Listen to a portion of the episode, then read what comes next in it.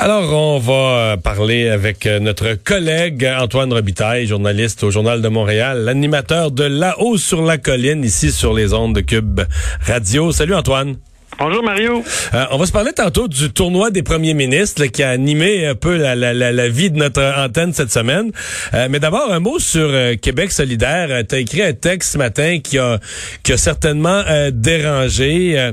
c'est, c'est, c'est, on se base sur une histoire que Québec solidaire a faite, une vidéo assez professionnelle d'ailleurs, où il raconte l'historique sombre des CHSLD. Oui, c'est ça. Là-dedans, il, il, lance plusieurs flèches au Parti québécois, au Parti libéral, les mauvaises décisions euh, à partir de 1990, sans nommer Marc-Yvan Côté, qui a été le premier là, qui, a, qui, a, un peu parti le bal des, euh, des réformes en santé. Mais après ça, ils font tout l'historique, euh, évidemment en passant en beaucoup de temps sur le déficit zéro de Lucien Bouchard, puis aussi nos deux médecins ministres les plus connus, là, M. Couillard et M. Barrette. Mais, mais je, je vais te donner ma lecture, bien politique peut-être, mais la vérité, l'utilité de cette vidéo-là, tu viens de parler du passage sur Lucien Bouchard. Leur but, c'est toujours de détruire le PQ. Je comprends qu'ils passent le gars d'en face des libéraux au passage, tu comprends, mais moi, je vois ça comme, tu sais, c'est comme dans la longue, long, tu sais, le, long travail de SAP, de Québec solidaire pour dire si on veut ramasser le vote de gauche, il faut détruire le PQ. Ben, je veux dire, ils sont avec leur petit pic là, sur le salage de la statue, là, tu comprends? Pic, pic, pic. Ils continuent à, démolir, à démolir la fondation, là.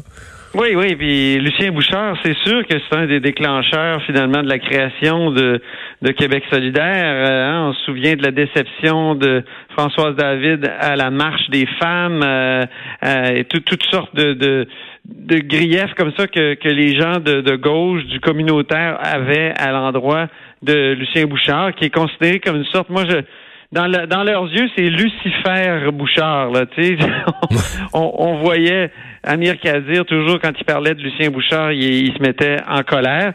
Je trouve qu'il y a un angle mort, par contre, dans lorsqu'il attaque Lucien Bouchard, c'est que en même temps où Lucien Bouchard faisait les compressions radicales, le déficit zéro, exact. je pense qu'on c'est indéniable que ça a été difficile, puis il y a eu des décisions que même. Ben, il a créé les CPE, c'est ça. Tu, regretté après, Madame Marois, notamment encore hier à mon émission, elle le disait. Mais en même temps, on a complété pendant ces années-là l'État-providence québécois avec l'assurance médicaments, avec euh, les, les garderies. Les CPE, ben oui, ben oui, ben oui. Puis avec euh, des affaires comme la perception automatique des pensions alimentaires, on a lancé tout le programme qui a mené au, régime québécois d'assurance parentale. Et puis prenons les CPE. Aujourd'hui, Québec solidaire, les CPE qui sont une œuvre de Lucien Bouchard. Si quelqu'un veut changer une affaire, une scène dans la facturation des CPE, Québec solidaire se lève pour dire, euh, écoutez, c'est notre, c'est ce qu'on a de plus précieux au Québec. Là, ce sont nos perles. Absolument, non, c'est tout à fait vrai. Mais, mais là, le problème dans leur vidéo. Oui, donc revenons à la vidéo. Oui, dans, dans, la vidéo, le problème, c'est qu'il n'y avait pas un traître mot sur les compressions radicales qu'ont opéré euh, Paul Martin, le ministre des Finances, et son premier ministre Jean Chrétien dans les années 90 pour ce qui est des paiements de transfert. Il faut savoir là, que la santé, euh, c'est une compétence provinciale, c'est une compétence qui est du Québec, mais l'argent vient en tout cas, initialement, venait à, moitié d'Ottawa. Donc, 50% du financement de la santé, ça venait d'Ottawa. C'était la promesse qui avait été faite à la fondation des systèmes de santé au Canada. Or, eh, on, est, on était rendu là à 17% ça c'est Mme Marois qui me le rappelait hier, en, en 96 de financement, du financement de la santé par Ottawa. Alors, c'est sûr que c'était extrêmement difficile. C'est des, c'est des, c'est des compressions radicales. C'est, c'est de l'argent en moins. C'est des milliards en moins. 1,4 milliard en 95-96. L'année d'après, 1 milliard de moins. Écoute, aujourd'hui, on a calculé là, avec Jean-François Gibault euh, que, que, que ce serait une coupe de 7,7 milliards dans, dans, dans notre dans nos paiements en, général. ça représente. Mais celui qui avait le mieux documenté ça à l'époque, en fait, qui a commencé à mettre des chiffres puis des données puis une logique de, de revendication là-dessus, c'est Bernard Landry. Que quand il a été battu, M. Landry, par Jean Charest, Jean Charest a pris le relais, a continué à parler du déséquilibre fiscal puis des besoins en santé, etc., etc. Mais c'est vraiment Bernard Landry qui a commencé, qui avait chiffré le manque à gagner, les coupures du, du euh, progressives du fédéral en santé. C'est ça, c'est ça, exactement. Et, c'est sûr que dans leur vidéo, euh, il, comment dire, il, est bien fait leur vidéo, puis il y a bien des hmm. affaires qu'on peut effectivement discuter. On peut même reprocher au gouvernement Bouchard, je l'ai dit, il le regrette, puis au gouvernement libéraux aussi, c'est sûr. Mais euh, quand on est un parti, surtout un parti souverainiste, il me semble, on devrait être conscient de ce qui est systémique au Canada. Tu sais, les, gens de Québec solidaire, ils aiment beaucoup ce qui est systémique. Ben, pas ils aiment beaucoup, mais ils aiment beaucoup s'en prendre euh, à ce qui est systémique. Donc, la pauvreté systémique, le racisme systémique. Le problème, et ça, je me l'explique mal, c'est que souvent, ils il, ne s'attaquent pas au fédéral. Est-ce que, est-ce que Québec solidaire est, est souverainiste 7 jours sur 7? Moi, je pense que Sol Zanetti est souverainiste. Oui, 8 jours, sur 7. Lui, il est 8 jours sur 7. est souverainiste 7 jours sur 7, c'est certain. Mais des fois, je me demande si tu sais, toi et moi, on a baigné, on a à peu près le même âge. Tu as eu 50 ans récemment. Je sais pas. Donc, et, on, a baigné dans les crises constitutionnelles de l'après-premier référendum. Donc, on, on c'est comme une seconde nature quand on s'intéressait à la politique à cette époque-là. Et moi, j'ai l'impression que c'est une génération qui est, qui est, qui est là, élue, et pour qui c'est quelque chose de distant, et on est moins conscient des problèmes systémiques. surtout, que surtout que pendant des années, ça a été le fruit n'est pas mûr, faut pas parler de ça, c'est un tabou. Même toi, quand tu étais chef de la DQ, à un moment donné, tu avais dit hmm. faut un moratoire de 10 ans sur ces questions-là parce que tout le monde en avait marre. Mais, mais, mais c'est ça, je pense qu'il y a comme un oubli de l'aspect fédéral euh, au, Canada, puis un oubli des, des, de, de, la part de, de ces souverainistes nouveaux genres là. Je pense que aussi c'est une génération qui a été euh, très, qui a été élevée dans l'international, c'est-à-dire le nec le plus ultra en éducation. Jadis, c'était le classique. Aujourd'hui, c'est l'international. Puis on, on est tellement ouvert sur le monde qu'on oublie de s'intéresser à nous, qu'on oublie de s'intéresser à notre histoire. J'ai été soufflé, là, j'ai pris des cafés avec euh, ces gens-là souvent, puis je, pense à Sol Janetti, par exemple, puis il n'y avait pas une connaissance très fine de, tout, de tous ces événements-là. Donc, souverainiste, oui, un peu comme un catalan, un peu en référence à des grandes comment dire, des, des, grands combats romantiques étrangers, mais, mais, mais pas avec une connaissance intime de, de... l'histoire de notre peuple. Oui, voilà, exactement. Euh, Parlons-en de l'histoire de notre peuple parce que cette semaine, il y a une initiative. Je sais pas si tu en es l'instigateur, en tout cas, tu en es le pilote euh, ici à Cube Radio. Euh, c'est Duel de Premier ministre où on, c'est très ludique, on s'amuse et nos, nos auditeurs euh, nombreux vont voter lequel de deux premiers ministres vous, pensez, vous aimez le plus ou vous, vous êtes le plus attaché.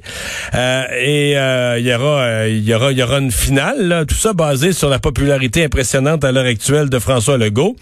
Euh, mais en même temps, c'est ce que... été le déclencheur, oui, c'est ce selon euh, ce que Dominique euh, m'a dit. Mais ceci dit, euh, ce que j'ai réalisé en cours de semaine, c'est que ça devenait une formidable occasion pour toi, entre autres. de faire des cours d'histoire sur le rôle, les caractéristiques, les personnalités, la façon dont chacun de ces premiers ministres a remarqué l'histoire. Ah ben oui, moi j'ai moi j'ai saisi l'occasion quand quand on m'a demandé justement de parler euh, le matin euh, à, l'émission de Richard Martineau de ce duel des premiers ministres, je me suis dit la meilleure façon de me préparer, c'est de faire des entrevues avant avec des historiens ou des ou des gens qui ont connu les personnes dont on va parler. Dans le cas de l'Omer Gouin cette semaine, tu avais moins de contemporains qui pouvaient t'en parler, qui pouvaient t'en parler là. Ils sont plus là. même si ont survécu certains à la, à la, grippe espagnole, ils sont plus là.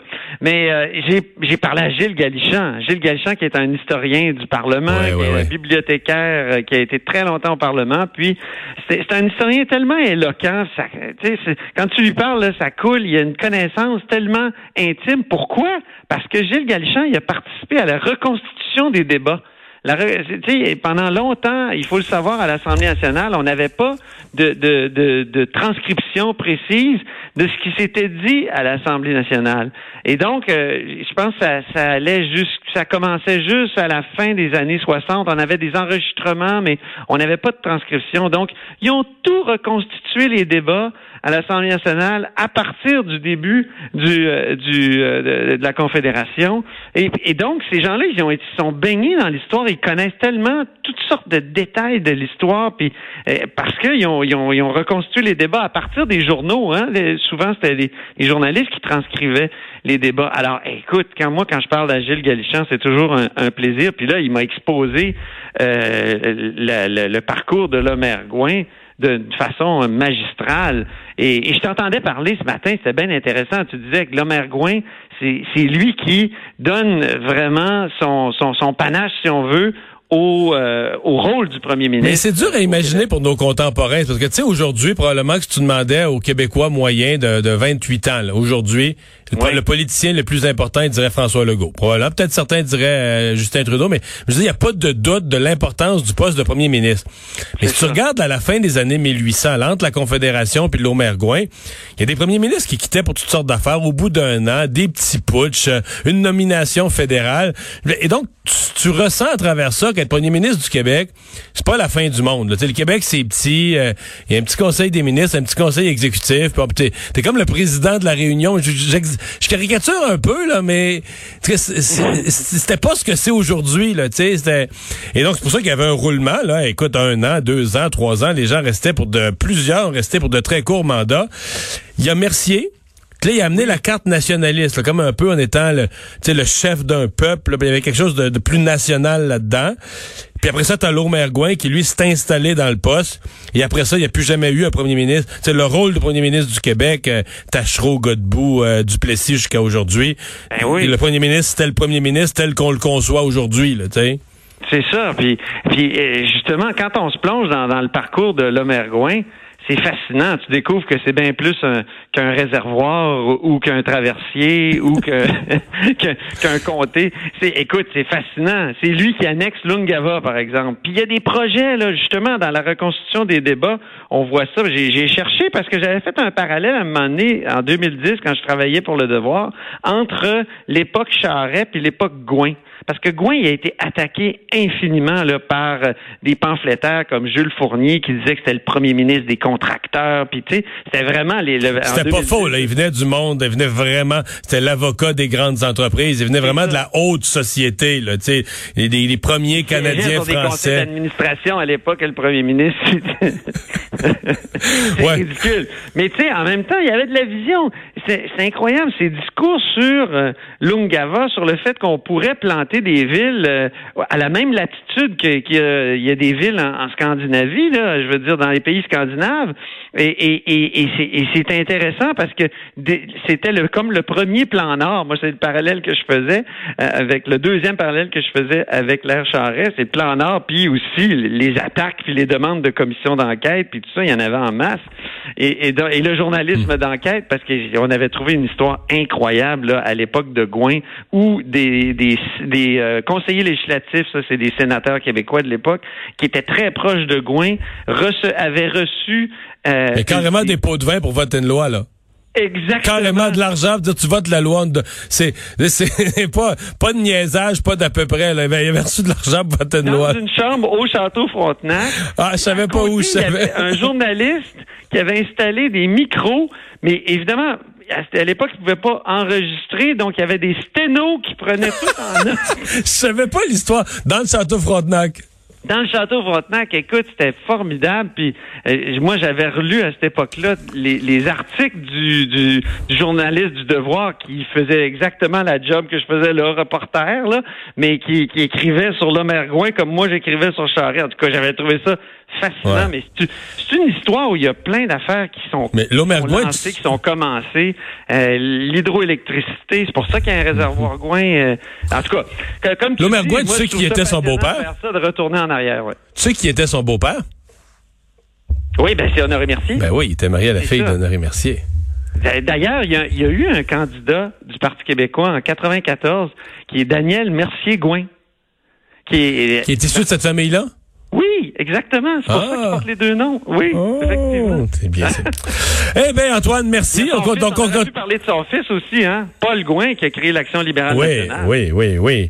Eh ben, écoute, euh, on continue l'exercice euh, la semaine prochaine. Oui. Donc, à chaque, pour euh, les gens qui l'ont pas suivi, dans l'émission de, de Richard Martineau, la, la compétition est lancée, le vote est lancé avec les explications d'Antoine, qui présente chacun des candidats. Et le lendemain matin, c'est Benoît Dutrisac et moi qui donnons le résultat. Et merci Antoine. Merci, au plaisir. Salut, on s'arrête pour la pause.